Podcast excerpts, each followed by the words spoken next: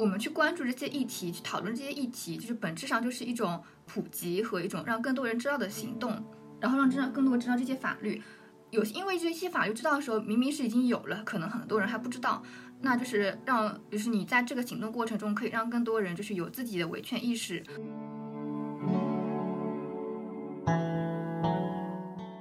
嗯，总的来说，我们的策略就是用事实说话，然后用法律手段维权。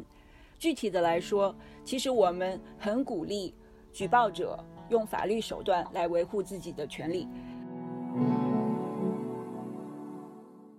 然后这个投诉的话，我们一般就是有有几个渠道，一个是信访政府的信访网站，还有一个是像市市呃市长信箱、省长信箱这些渠道，会看他那个岗位所属地区的那个呃层级吧。就如果说是属于市级的，就去市长信箱；省级就属于省省长信箱。我觉得可能是会有一点，他们就是排挤女性，就是是是立场决定态度。他们先有这个歧视女性的态度之后，然后再去再去把女性赶到这些边缘的位置。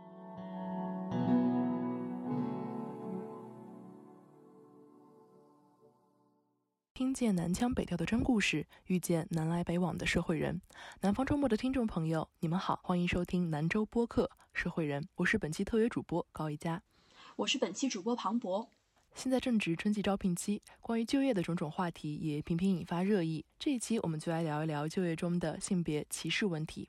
实际上，近年来越来越多的人认识和关注到了就业招录中对女性的歧视。各地人社局呢也纷纷出台了反对就业歧视的相关规定。例如，今年的一月份，北京市人社局明确发布规定，用人单位在招录过程中存在以性别为由拒绝录用妇女，或者差别化的提高对妇女录用标准的，最高可处五万元罚款。而今天我们请到的嘉宾呢，来自一个志愿者团队——监察小组。监是煎煮烹炸的煎，察是茶叶的茶，谐音监督考察的监察。从二零一四年开始，他们活跃在微博平台，坚持针对就业性别歧视问题向有关单位进行举报。九年间，这个三十人左右的志愿团队共提起了三千七百二十五条就业性别歧视投诉，曾多次被人民日报、CCTV 等媒体报道。首先，我们请嘉宾和大家打个招呼。大家好，我是哇哈。我是设计组的负责人。大家好，我是微信组的负责人姚一。大家好，我是儿茶，我是行动组的小伙伴，就负责呃日常举报的投诉这些活动。欢迎各位嘉宾今天来做客我们的节目。嗯，首先我们想向哇哈了解一下的是，当我们拿到一份工作的招录公告的时候，我们如何去判断其中存在性别歧视呢？嗯，我们这边可以给出三个建议。一般来说，含有就业性别歧视的招聘公告。会出现以下字样：第一种是说，我们这个公告，我们这个职位招聘仅限男性。比如说，在最近我们发布的微博当中就有这样一个例子，在三月十日，我们发布了一条微博，是西北的一个省份在二零二三年的公务员招聘省考中，要求限男招录两千一百二十六人，但是对比之下，仅限女性可报考的岗位有九十二个。招入的人数只有一百一十四人，也就是说，招聘的男性人数是女性人数的近十九倍了。然后呢，在妇女节这一天，我们发布了这样一条微博，也是跟仅限男性这样的要求有关的。这是在一线城市的一个理工类二幺幺大学中，一个国家事业单位举办招宣讲会，要求仅限男生。嗯，具体的通知上写的是。针对人群，大四男生，这是第一种。第二种含有性别歧视的字样是“男性优先”。同样，在妇女节这一天，我们发布了这样一条微博，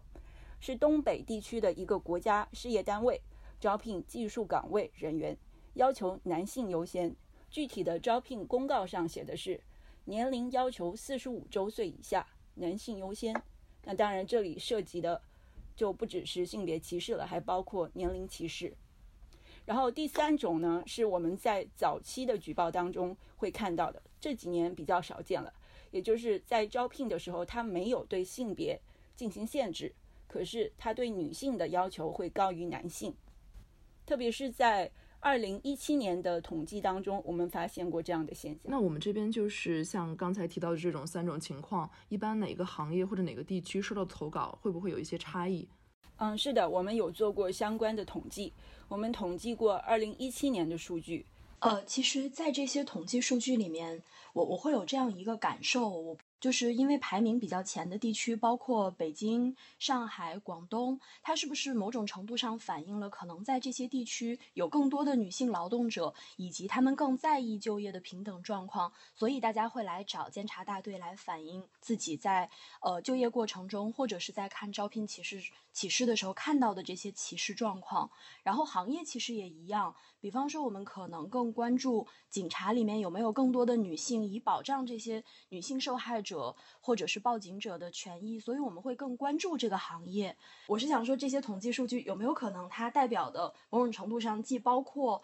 女性参与市场劳动比例的提高，也包括女性自己对于性别歧视问题的觉醒和认知。它可能不只是在讲说这些行业更歧视女性，也在讲说这些行业的女性更有意识到歧视问题的自主主意识，以及他们参与劳动的比例更高。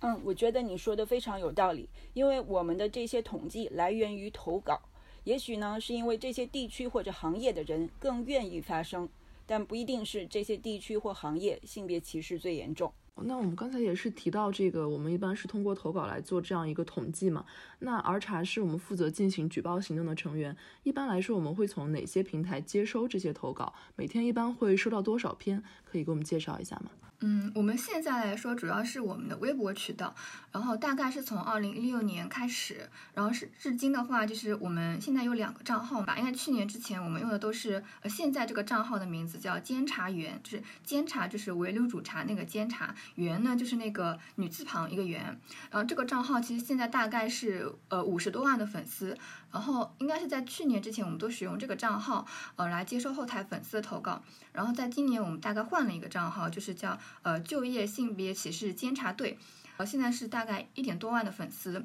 呃，主要的呃投稿渠道就是这两个。一般来说，比如说我们会要求，就是呃收到投稿的人，就是有一张具体的截图，这张截图上面要有具体的单位名称、岗位名称，然后会出现具体的就是比如说限制男性，或者是仅限男性、男性优先这几个字眼。然后最好呢还有一个就是它的那个来源，比如说呃企业就是平台的那个发布的公告，或者说是呃政府部门发布的公告，就是负责负负责一个这个呃就是会有这样的一个链接。就是现在的话，呃，我们统计过，从一六年到现在，我们总共收到投稿是，呃，三千多条。我这边有数字是三千七百二十五个。对对对，我算了一下这个数字，如果说是放在平均每天的话，我们大概是一点四个。但实际上整体来说，它是呃不同年份的话，其实它有不同的表现，就是像。呃，疫情的几年，就一九年，我们会收到特别多。然后今年的话，我们一共才至今为止只过呃收到过三十几条投稿，也可能跟我们换的账号有关系。然后时间分布上呢，整体就是呃就业的呃那几个月份就会，比如说三呃三四月份，或者说九十月份会收到投稿比会比平时更多一些。我们这边收到这份投稿之后，一般会嗯怎样的一个进行怎样的一个举报流程？首先是我们发布收到收集到这些信息之后，就是会有我们就是比如说新媒体的小伙伴会呃转给我们行动组的小伙伴，然后我们会安排就是每个人去负责投诉。然后这个投诉的话，我们一般就是有有几个渠道，一个是信访政府的信访网站，还有一个是像市市呃市长信箱、省长信箱这些渠道，会看他那个岗位所属地区的那个呃层级吧。就如果说是属于市级的，就去市长信箱；省级的就属于省省长信箱。企业应该也是这这两个渠道，但是我们在就是呃，它它跟那个政府部门的区别，可能就是在我们要求它的那个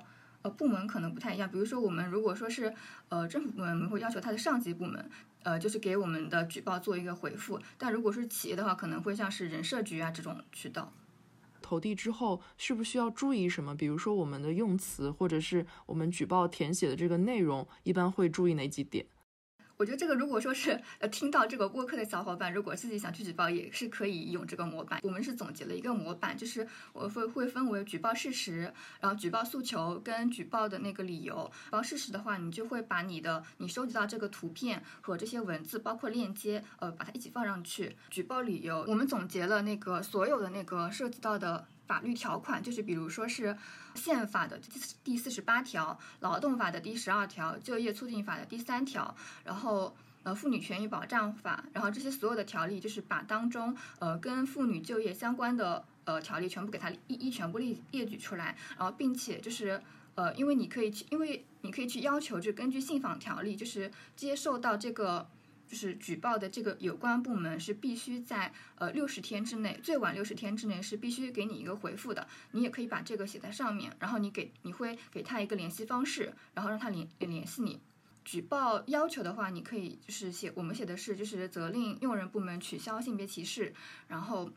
请上级部门和用人单位呃对发布此消息的责任人和责任领导进行政策重申的教育，避免再次问题的发生。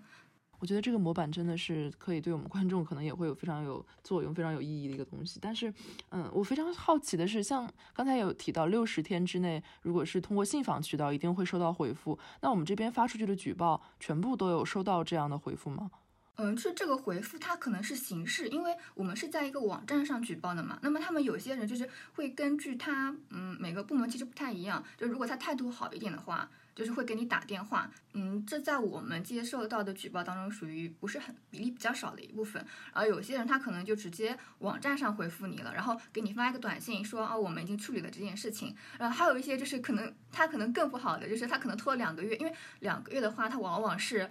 这个招聘的时间都已经过了。然后他两个月就是之后只是只是在那个网站上跟你讲了一下回复啊，就是我们这个没有歧视，然后就连呃通知都不通知你，你已经呃这个问题已经解决了，就会也会有这样的情况。就是一般来说是在网上网站上就直接给你给了你一个文字类的回复这样。那这些回复中有没有一些可以给我们介绍一个两个这种印象很深刻的案例吗？有两个案例吧，就是是我自己在呃举报投诉工比较深刻的。呃，一个是他是一个中部地区的一个岗位，就是他是一个护林员。他当时呢，就是是一个呃男性给我打的电话，然后他那个回复就很有意思，就说哦，我们收到你的那个投诉之后，我们去咨询了一下律师，然后我们发现呃确实这个就是就业歧视，然后我们也谢谢你的那举报。然后后面之后，他们通知我之后，就重新发布了一个公告，就是把他们那个岗位列表里面限制男性那几个部分给去掉了。然后我自己还是，呃，一方面这个结果是挺好的，然后就是，但是一方面可能各个部门他的那个法律意识也是不太一样。举报的时候，其实也有像刚才提到，是会把依据的法律都列举上去，这样相对来说他们也会接受度更高一点，这也是我们的一个策略。呃，还有一个是，它是一个南部地区的一个学校，然后它那个学校是非常呃，在就业招聘上直接写明了要求两名男性数学老师。当时就是，其实我记得这个举报应该是二零年的，然后当时二零年三月份吧，我记得，然后当时其实是因为刚好其实是疫情期间，就如果说一般来说，如果对方不承认他是呃歧视，但是如果说你要去说服他，其实还是。比较困难的，你可以跟他说什么啊？女性就是没有，就是我们也可以承担很重的那个工作，也也可以说理科很好。但是这个其实他们会有些人会比会就是不太承认这个事实。然后当时就比较巧的是，因为他毕竟是在疫情期间，然后他们给我的理由说是呃这个工作呢，当时是在那个一个偏。比较偏远的一个岛上，就如果说你去那边工作的话，每天需要坐船，然后是比较辛苦的一个岗位。然后由于在疫情期间，我当时就刚好给他举了一个例子，然后就是疫情期间的医护人员，女性就是占到了三分之二，他们本质上也能够非常呃就是敬业，然后也能够承担这样的困难。然后当时就是。呃，比较有意思的是，对方其实也是一个女性，然后她在就是听到我的回复，因为事实是摆在面前的，就是我们，我觉得我们我们所有经历过 疫情的人应该都能够感受到疫情期间就是女性医护人员的这个工作量，然后他就呃沉默了很久，然后最后他们其实是承认了，就是他们自己是呃就业的性别歧视。他们最后有发布这个。招录或者补录的这个公告吗？因为他们这个平台当时是是一个学校，然后他们我们我们关注的主要是他们那个公众号的一个发布情况。当时其实我们没有发现后面他们有补录什么的，但有可能是他们已经招满了或者怎么样，这是比较遗憾的地方吧。那整体来看，我们这九年来像这样的一些行动达到了一些什么效果呢？其实我觉得可能说是。我觉得可能如果说是在行动上的话，可能更多的能够影响的，可能更多的社交媒体上吧。因为特别是像老师啊，就比如说以男性呃就是比较更能够吃苦，或者说是男性理科更好这些要求的话，我觉得在社交媒体上，它本质上是能够达成一个共识，说女性也能做到这件事情的。但是具体说，比如说像我们呃一对一的，就是去跟这些有关部门的人沟通，我感觉可能呃在现实层面可能还会需要更久的一个传播吧。就是说，其实是一种大家整体的女性这种意识，或者对就业歧视的一个嗯反应，或者是识别会提高一些这样的效果。嗯，我想补充一下，就是我是从数据上来看我们自己的行动效果的。从二零一六年至今，我们每年都会做举报投稿数量的统计。刚才我们也提到了，我们举稿举报投稿的总数是三千七百二十五个。然后具体每年的数量是这样子的：二零一六年有五十一个投稿，二零一七年有两百七十二个投稿，二零一八年有四百七十七个投稿，二零一九年有八百二十七个投稿，二零二零年有一千两百六十六个投稿，创历史新高了。然后到二零二一年是五百六十个投稿，二零二二年是两百七十二个投稿。分析这边的数据的变化是这样子的。开头的几年投稿的数量都是上一年的近两倍，然后到了二零二一年，这个数量减少到了五百六十个，然后去年的数量是两百七十二个，也是减少的。那我们可能会考虑到疫情的因素，本身很多人的就业都受到了限制，但是总体来说，从最初的二零一六年的五十一个到二零二二年的二百七十二个，我们可以看到投稿的数量是增加的。然后我们发现的是，我们自己的粉丝以及在整个呃网络上网友们的维权意识是增强的。然后在行动效果的另一方面，我们也在推出更专业的研究报告，比如从二零一七年到二零二三年，我们都有发布每年的国考招考性别限制研究报告，来公布在国考当中出现的性别歧视状况。然后这些报告通常在发布之后都会引起引起粉丝以及一般网友的回复，然后大家对于就业性别歧视状况的讨论也会比较呃热烈。这些讨论也增强了所有人的性别啊平等意识。我们九年间就从数据上和我们这个整体的一个讨论上，我们都可以看到是达成了很多成果的。但是像刚才提到这种国考招录。报告啊，等等，我想我们必然也会在去做这种行动的过程中遇到很多的困难。嗯，之前我这边收到了监察小组志愿者与某地政府部门沟通的一段录音，我们这边先来一起听一下。呃，就是你们那个意见，就是说说那个女生要值夜班，好像不可以是吧？嗯，对的。但是我觉得这个其实这个应该是不作为理由的吧，像那种什么。嗯，护士啊，不是也是值夜班的吗？呃，因为他那呃，就是整整栋大楼那时候呢，就可能就只有一个工作人员出去，然后还有呃有突发情况，还有还有可能要去现场啊处理一些事情，这样子哦。呃，是什么事情？这个不是行政辅助类的值政府班值班吗？不是？嗯。可是他值班是是要二十四小时这样子轮值，然后有突发情况的话，也是要呃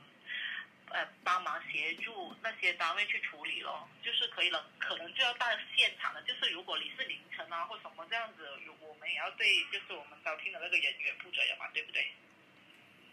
嗯，是如果说其实你是说这个职这个岗位是可能有危险是吗？啊，对，如果你突发情况，什么防洪啊、防水之类的，要去现场赶着话，赶着去的话，就是他值班室的人有可能就是遇到突发状况要到现场，而且那个时间呢也不限，就是没有说是上班时间或什么样，因为你二十四小时轮流值班的嘛。呃，我觉得时间这个不能作为性别限制吧，就你不能说这女生就不能值夜班或者不能熬夜啊。然后，如果说是如果说是有那个危险的话，就，呃，如果说这这个事情是真的有危险的话，就肯定不会是他一个人去处理啊。就是一群人的话，我觉得好像也没有必要去限制性别吧。呃，就就怕就是工作的实际的时候要到现场处理了，就是有这一点，因为突值班室要遇到的那些突发状况是很多的，就是如果要去协调这些工作的话，就可能觉得呃男性比较好一点。呃，我们当时是建议提这种意见过去呢，然后还要人事那边审批的，就是他们同意了这样子。就是我们是建议录用男，就是呃聘用男生啦，也不是说一定。但是这个建议其实，呃，如果说你看，如果说你这种建议在实际操作当中，你肯定就是如果说录取过正，这肯定会偏向男性，就不太会考虑女性啊。然后我就觉得还是觉得这种，如果说你呃值夜班，我觉得肯定女生是没有问题的。就是你一方面你现在女生熬夜也很多，你而且你不能说你是护士这种，也是他们本身也是熬夜工作的。你突发状况，那个你护士那边他们也也是会处理的，你不能说女生就不行，对吧？还有就是你更直观的例子，像这次你疫情期间就嗯多少就是医护人员都是女生，那大家都是在高强度的工作当中，你不能说这女生就不能做这个呀。哦，那呃，所以你就说我们这个回复你也不是这么满意吗？对，不是很满意。呃，那你会继续呃就是信访吗？对你们这个我会看一下吧，就接下来会怎么，嗯，嗯，好吧，那我跟领导说一下你这个意见吧，好不好？好好好，好的。就是你对回复是还是存在异议的？对。嗯，可是下一步你就啊还不一定是呃继续信访下去是吗？对，我会看一下，就是因为我，因为你现在这个给我回复，我就感觉如果是我再去信访，你们可能还是就是给我这个回复，而且这个本质上就是你们是两呃四月份发的招聘嘛，都已经拖了两个月了，就是具体这个公告，如果说我现在再去改，我不知道你们是不是已经招好了人，对，嗯，就是你本人是有兴趣吗？对这个岗位？对啊，就是。就是你一方面，如果说我是可能有兴趣，但是如果说就算我没有兴趣，那也不代表别的女生就没有兴趣了，对不对？啊，是的。那好吧，我们我就先跟领导反映一下吧，因为我也只是做这个回访的工作。嗯，好的。嗯，呃，如果你呃继续有什么意见的话，你可以直接联系我上一次给你留的那个电话号码，好不好？嗯，好的，好的。啊，你有记得吗？啊，我有记，我有记，嗯。啊，好，你直接打那个电话吧，好不好？嗯，好好好。嗯，谢谢你。其实这段录音比较突出的是一个沟通上的无奈，我们可以看到对方并没有接受我们这边志愿者提出的观点，边沟通不是很顺利的这样一个情况，你们这边遇到的多吗？嗯，其实如果说是从态度上来说，呃，就毕竟我们是作为，就是我们是去信访的，就是工作人员，就是他态度不会对我们特别特别的恶劣，但可能更多的挫败，他可能是不承认，或者说是呃，在如果说是文字上的话，他虽然说是文字上比较客气，但是就是不承认这些是歧视。我们一呃，就是我们先去举报，他们再给我们回复，那这个时间往往是拉的比较长的。他们呃，绝大部分的那些呃部门都会。就是虽然他说是六十天以内，他们都会拖拖到一个月或者两个月这样子，而且很多时候我再去呃信访的话，他这个时间就是我去，即使是我是去针对这个岗位，他那个岗位的招录时间可能都已经过了，就我可能再去信访，我可能达不到就是当时呃来找我们去举报的这个人的诉求，因为这个时间点他过了这个招聘时间嘛。那这种行行动上其实会给我们很大的挫败感，包括刚才录音里其实也是像二叉提到这个情况，也是超过大概两个月才得到了一个回复。你这个回复不管是有效还是无效，对这个事件本身其实已经没有什么帮助了。那像姚一主要是在做我们公众号的运营嘛，他日常的这种志愿工作，我们是否会在后台收到一些其他人的质疑或者一些负面的评论？这样？就是我们在网上受到攻击，其实很常见。一般私信里面就会收到一些男性的谩骂，他们就认为就业性别歧视是对他们来说，嗯，是一种红利。然后消除性性别就业歧视是对他们就业特权的一种剥夺。啊，还有就是讽刺我们说流量吃着香嘛，也有说人家爱招谁招谁，你有能耐你自己开公司全招女的呗。嗯，现在的店想请什么样的人都不行了。没必要这么上纲上线吧。还有就是一些可以给你举数据的，他说，嗯，我们调查了一下，这家公司现在有女职工占比还不低，大概有百分之十三，不能说人家歧视。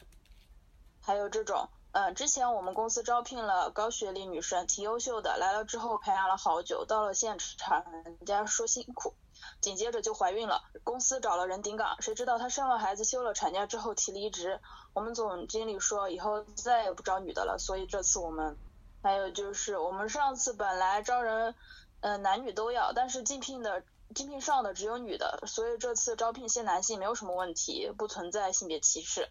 嗯，如果你要举报我们性别歧视，请拿上你的身份证到我们单位的大厅登记，这是我们单位的规定。嗯，招聘公告上写写了限制男性，但是没男的来招聘，所以我们没有歧视。姚一，我比较好奇的是，你刚才读出了特别长，就是一串一串人跟人之间的参差吧。我大概想了一下，它可能能分成几类。当然，一类我觉得它完全不值得提。他说你呃拿着身份证到我公司大厅登记。就好了，它不是在就事论事，但其实剩下的一些，它其实反映了我们日常生活中非常潜意识的性别偏见。像刚才儿茶所说的，比方说他讲说有相当一部分的繁重的体力劳动是由男性承担，那就证明了这个社会中存在所有岗位性别歧视的合理性。另外一方面，他是在讲女性承担生育或者是家庭的负重。以至于她可能在职场中没有办法完成百分之百的全力以赴的表现，那这个时候我们歧视她就是合理的。像在这种时候，想知道姚一看到这些第一反应会会会像我一样，就是觉得哎还挺生气的。然后那之后你会怎么去回应他们呢？我是想说一下，因为我觉得这个处境很多人他是特别当他是男性的时候，他其实是为了杠而杠。就是我记得《看不见的女性》这本书里面就提到了一个事实，像那个护工和清洁工，他们做一个班次，他们所用到那个体力劳动是比建筑工还要高的。很多时候，我觉得他是立场是决定了他的态度，而且我们在报道当中是缺少对于这种，比方说女性，我是认为，比方说一个女性她在呃养小，就是照顾小朋友的时候，她那个体力劳动其实是非常大，如果包括情绪情绪劳动跟体力劳动，她的那个付出其实是根本不比建筑工少的。但是，呃，我们不会去报道她那个建筑，而且建筑工其实建筑工地上，她那个其实是有很多女性的，但是。嗯，但是他们为什么呢？就女性会被排挤，因为我知道建筑工他们是有分呃不同的工种的，就是比较偏就是偏厉害一点，或者说是偏业务技术岗，他们的那些那些工种不会让男女生去做。我觉得可能是会有一点，他们就是排挤女性，就是是是立场决定态度，他们先有这个歧视女性的态度之后，然后再去再去把女性赶到这些边缘的位置，然后他们是嗯，然后再认为呃你再说呃女性做不了这些。我觉得是一个本本末倒置的一个东西。嗯，我觉得是那些恶意不是很强的，你可以，如果你可以很明显的感受到他们就是非常厌女的，然后他们说话也没有什么逻辑的，为杠而杠的，这些我们一般不会回复。但是如果是一些我可以看出来他是真的对这个问题有疑惑，然后如果我回答了这个疑惑，能够启发到更多的人认识到就业性别歧视的普遍性。然后，嗯，增强性别平等意识这样的，呃，质疑我们会做认真的回复，然后甚至会用上一些数据，然后用事实和数据来说话。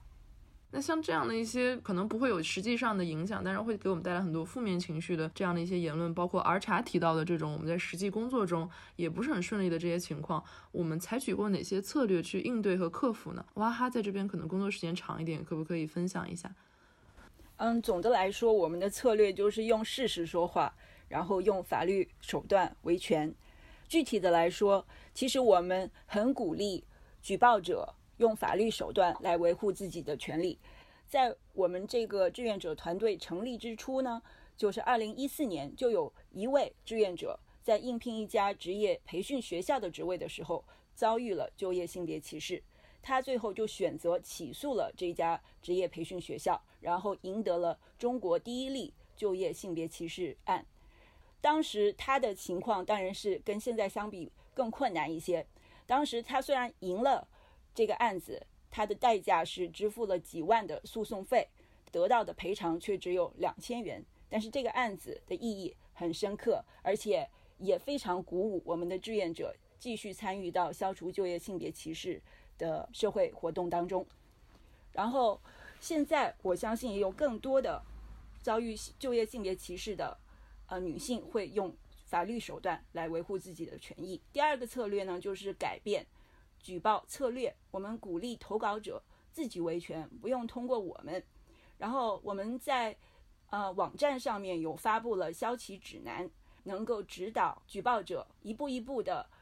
嗯撰写就业性别歧视举报信，或者到相关的政府部门网站上做就业性别歧视的举报。然后第三个呢，就是我们发布了网站，不但我们发布了消歧指南，还发布了相关的科普类的文章，来鼓励举报者嗯增强维权的信心。第四个就是我们最近呢有开始做性别平等教育的科普，因为刚才唯一说到的这些攻击呢，在我看来大多数是源于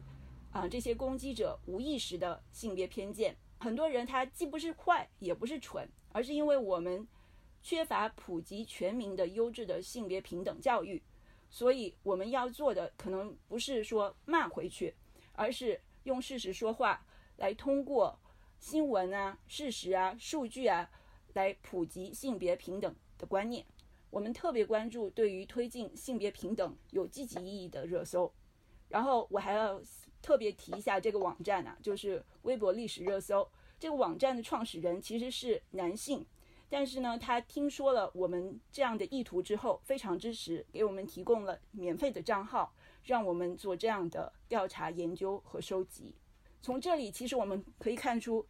并不是所有的攻击者，并不是所有的男性都是对性别议题带有反感和抗拒的。其实还有很多男性是我们潜在的盟友。通过这些策略，我们其实也增强了自己的信心。其实刚才提到的这种，不管是体力劳动也好，或者是一些就是根深蒂固的对于这种某些行业里对女性就业者的一个排斥，其实都是嗯我们现在可以面临的一个大环境上的阻力。其实宏观长远来看，呃，我们刚才达到这些成果，以及我们努力做出的这些努力，对我们这种阻力有没有一些改善的趋势？比如说，我们有没有会感受到现在的朴素的感受？我们从宏观上来看，大家有没有感觉到这种？大环境上对于女性就业的阻力有在减少，我觉得这个是一个比较复杂的问题。我个人来看呢，是支持和阻力都在增加。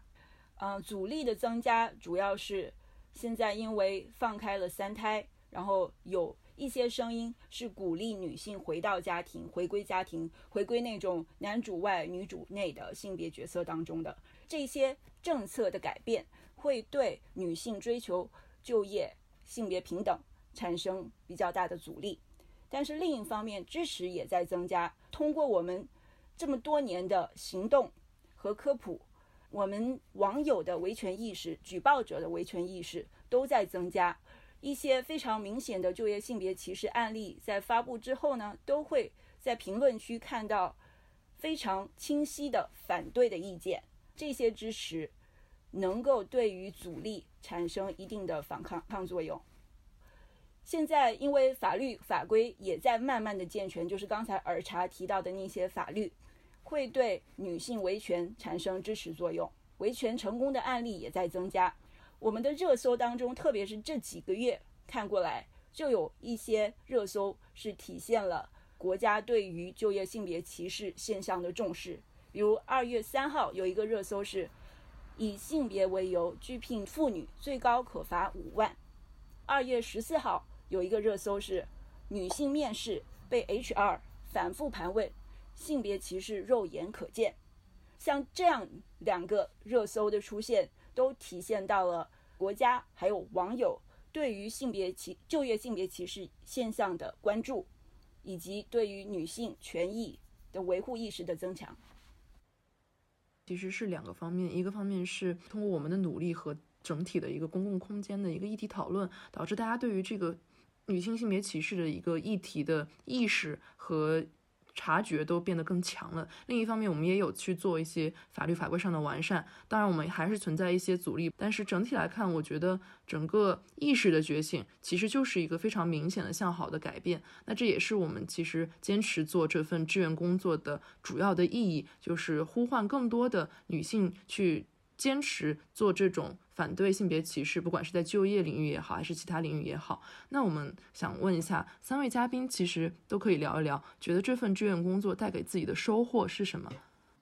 我自己感觉的话，可能说是。就是就业平等这件事情，它可能来源于就是我们怎样去构筑这样的一个环境，可能来源于更多的是一个个就是个人和个体上的一个觉醒吧。包括就是像我之前在沟通那个护林员刚刚那个工作，他们会跟我说，他们就是不知道这个法律，就是我们去关注这些议题，去讨论这些议题，就是本质上就是一种普及和一种让更多人知道的行动，然后让知道更多人知道这些法律。有因为这些法律知道的时候，明明是已经有了，可能很多人还不知道。那就是让，就是你在这个行动过程中，可以让更多人就是有自己的维权意识和法律意识。我觉得这份志愿工作让我对性别平等议题的了解和思考都更深入了。其实消极跟积极的影响都有。我先讲消极的影响，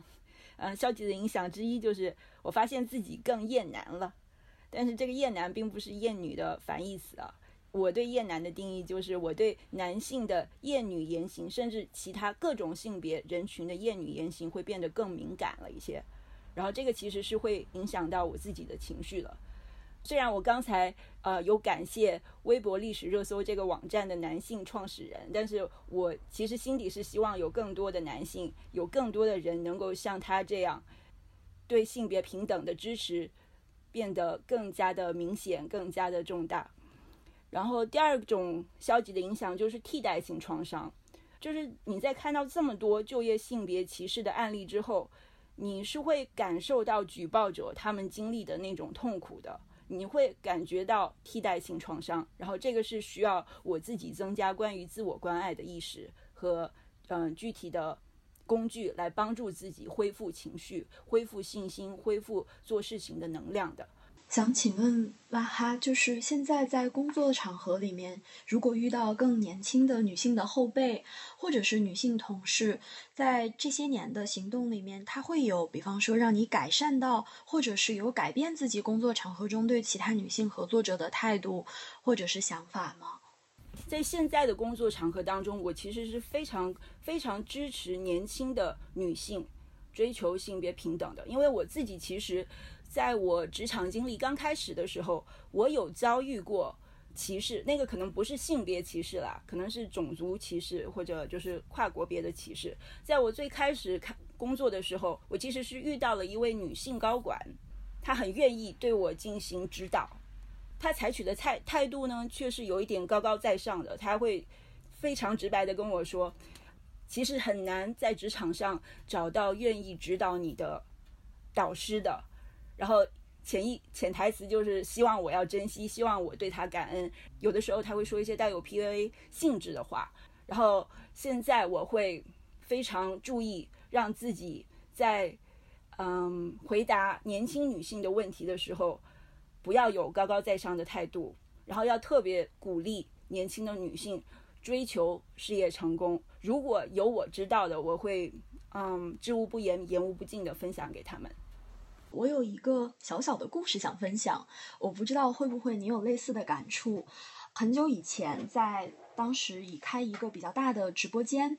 然后在直播间里面，我当时是主持人，有一些姐姐们就会来分享她们的职场经验。其中一个故事我印象特别深刻，她是在日本创业的一位姐姐，她就有讲到说，她认为女性其实在职场中表现出来的努力，由于她受到的就业歧视，其实比男性的同辈者要更为明显，所以她很喜欢提拔年轻的女孩子们。但与此同时，他就会跟年轻的女孩子们输出自己的人生经验，就是你在找伴侣的时候，一定要找一个特别听话的生活辅助者，你不要太早的生小孩，不要为家庭付出太多的东西。然后他在分享自己的经验的时候，当然像我们要稍微更年轻一点、更晚辈一点的人，下意识的听到会有一些警惕也好。然后不同意见也好，但另外一方面，我在想，可能每一辈人都有自己的限制，就是他在面对女性在职场中的处境的时候，总会想出形形色色的解决方法。不管是你要做一个更统一的女性，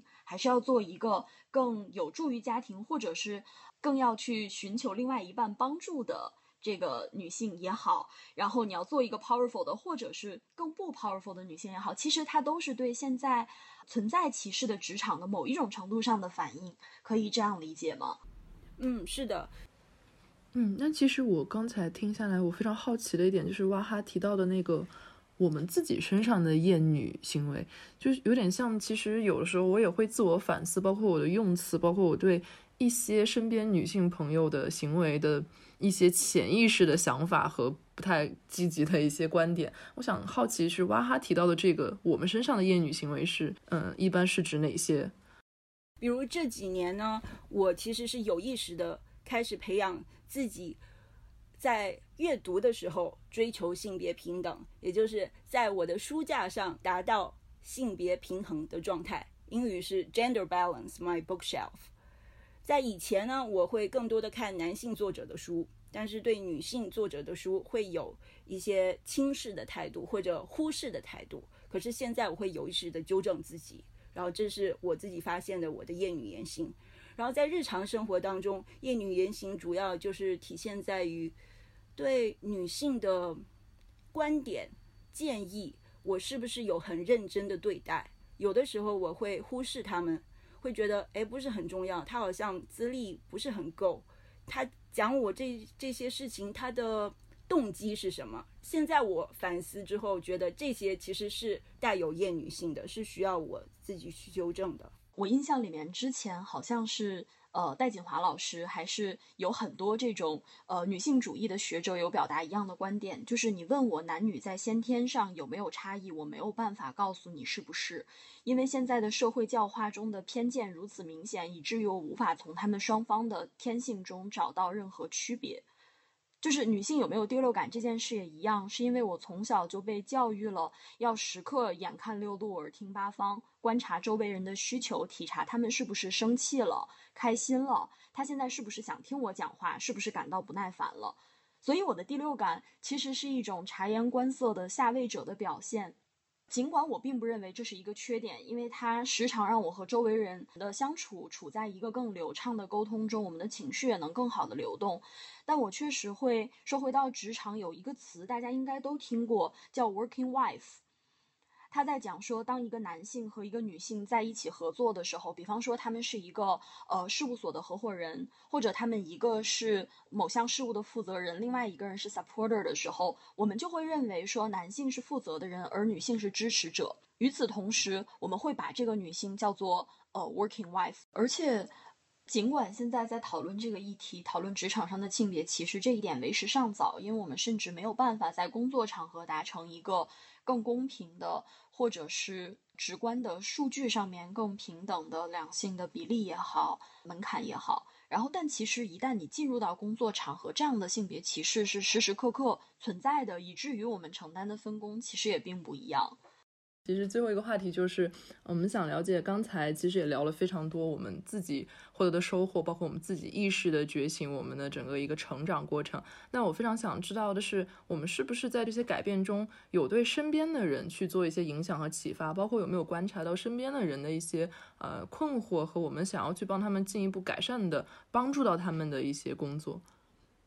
我先来分享一下吧，就是我之前说，在我之前的那个微信组的负责人，他是一位老师，然后他平时就会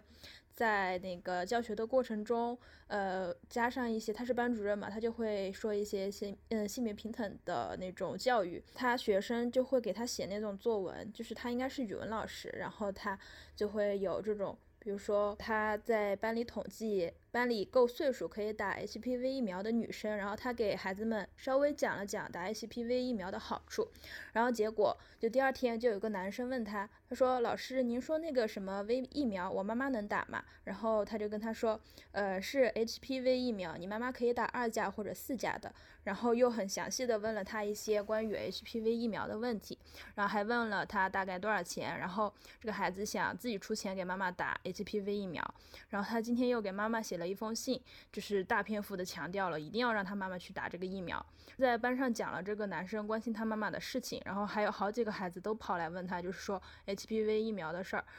还有个孩子跟他说：“老师，您跟我妈妈说，呃，一定要打那个疫苗。”他就想的是，就是说，虽然青春期的孩子啊会跟父母吵架，但是惹父母生气，但是他们也是非常关心父母的，非常爱父母的。然后这里有一个就是那个小男孩，他写给他妈妈的信啊，他就是我我简单的说一下那个他重点啊，就是虽然这个就是四价的疫苗有点贵，两千多块钱，但是他说如果得了就不是这两千块钱了，一定要预约，不要把这当成一件小事。如果您现在不预约的话，以后可能预约不到了。反正他说他这周回去的话，他就会仔细跟着他讲一。讲最后一句话说的是“我爱你，妈妈”。他说有一个孩子写的周记，应该是个女孩子。他说他看完他的周记，他内心充满了感动。嗯，我讲一下重点的啊，就是眼睛是让我们发现美，那美的定义是什么？一定要高吗？一定要瘦吗？一定要直角肩？一定要怎么怎么样？然后还有一句就是，这个世界开始，你已经战胜了许多细胞，从几千个至几万个细胞里脱颖而出。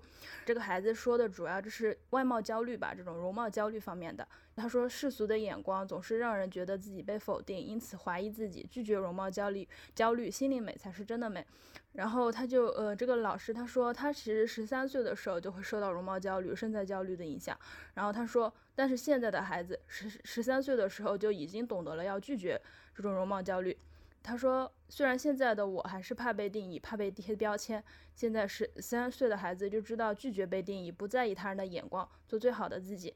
然后就是说，现在这种性别平等吧，还有延伸出来的一些话题啊，让这些孩子就是比我们可能更早的接触到这种教育吧，这是一个对于身边人的启发。就我自己觉醒以后，其实我自己是一个比较，就是可能以前就会很关注，就是呃上比如说小学、高中、呃初中、高中的时候就会有这方面的意识，然后后面我知道，呃我现在能够觉醒，更加就是能够意识到这些的时候，我觉得我会有一种更加有力的表达方式去把它指出来，包括我们生活中的一些细节，呃就是比如说呃我妈就是她其实开车就是比我爸稳，但是很多时候她就是不敢开。然后我就会，我就会跟她只是说，她的车祸出的那个交警次数比你还多，你怕什么呢？你只你只不过是跟着导航开。我会觉得在每一个细节方面，就我能够意识到的，我跟我妈相处的过程当中，我会都帮她指出来。但是我仍然认为她是比较偏传统类型的那种女性。但是我在这几年，我持之不不断的那种情况下，我认为她其实是有一点心态上的改变的。就因为以前的话，她跟我我爸吵架。他都是不敢怼回去的，但是后面我就是越说越多，他其实有时候现在已经会敢的变得勇敢一些了吧？我觉得他可能对，虽然我仍我仍然认为他很多时候会会令我感到生气，他的一些类似女德发言，但可能改变也在发生。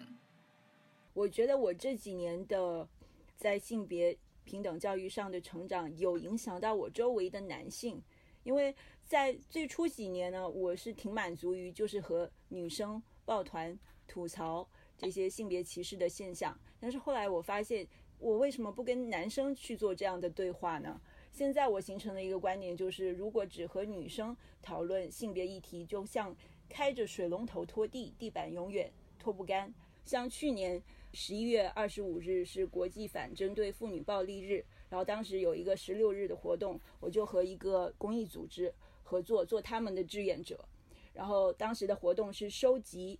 手写的明信片的照片，在明信片的背后写上的寄语有一个主题，叫做“听见他，疗愈他”，女字旁的他。然后这个活动呢是支持家庭暴力的受害者以及性别暴力的受害者。然后当时我就发动我周围的朋友写这个明信片，特别重视就是发动我周围的男性的亲友写这个明信片。后来。我一共邀请到三十六名朋友、亲友，包括我的父母，然后